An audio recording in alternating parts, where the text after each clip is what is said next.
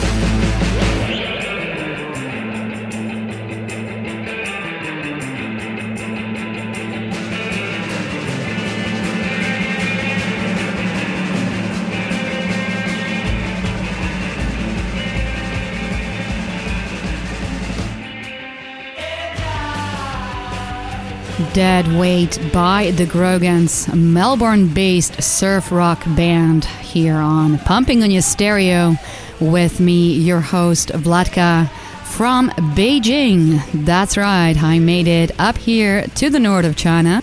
And you might have noticed I've been off the air for the last maybe three weeks or something like that since my quarantine in Shanghai. And the reason for that is because I've been having too good of a time after being locked in for months and months uh, at no end in Germany. And then, you know, coming back to Shanghai, staying two weeks in quarantine, and finally getting out into life, into freedom, into music concerts and gigs and clubs, and just really enjoying my time. So I've been busy seeing a lot of shows, and if you can remember, last time I talked about Lonely Leary gig and their new album, and it was a sold out show in Shanghai about two weeks ago. They're still on tour in China, so if you have a chance, go check them out. So for today's episode, I'm going to play for you some of the tunes that I've been listening to in the last few weeks. Hope you enjoy it and stay tuned. This is Pumping on Your Stereo. And next up is Lonely Leary with Stay Ugly, and they will be playing Beijing on 25th of April. So I will see you there.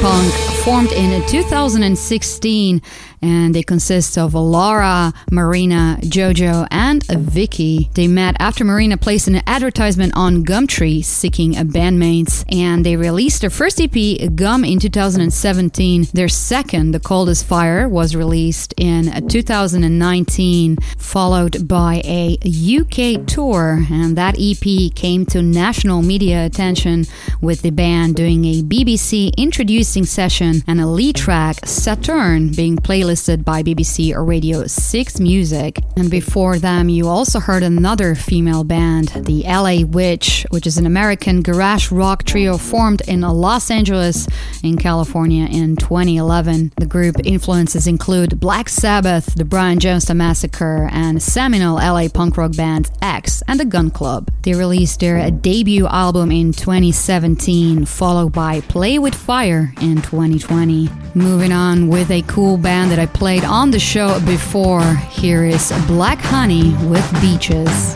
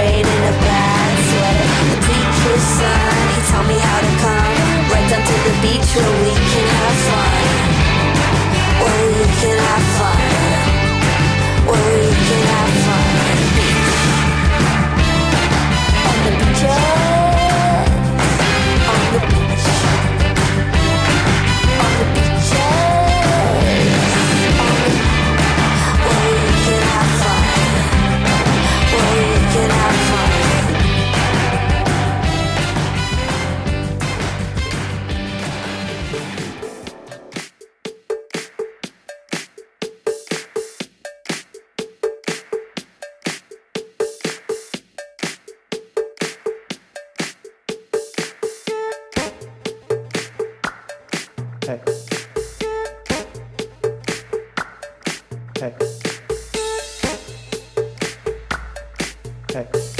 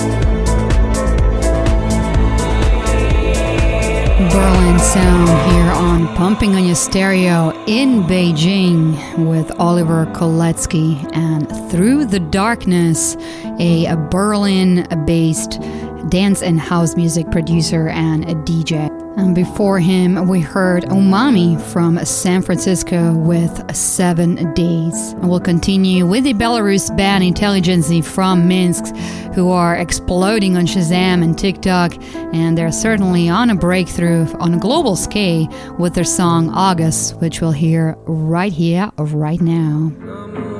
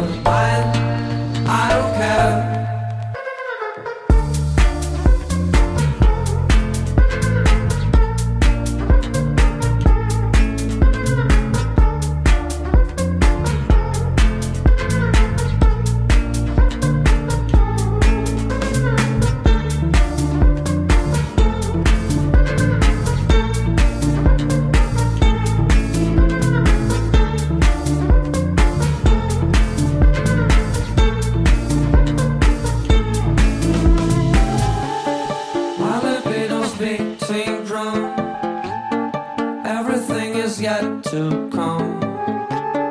Loser in the diamond sky. And it's okay, alright, and it's over. Totally.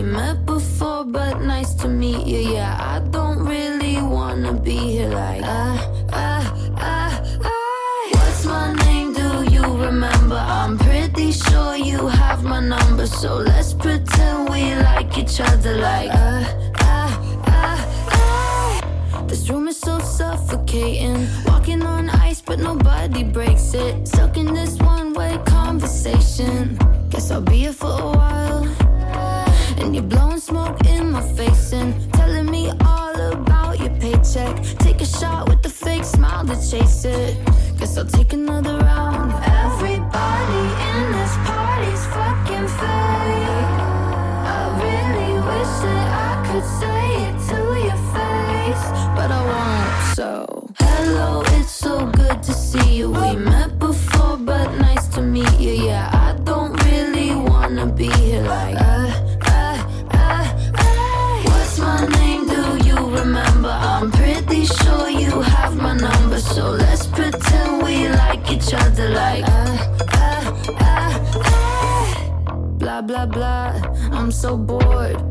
shoes.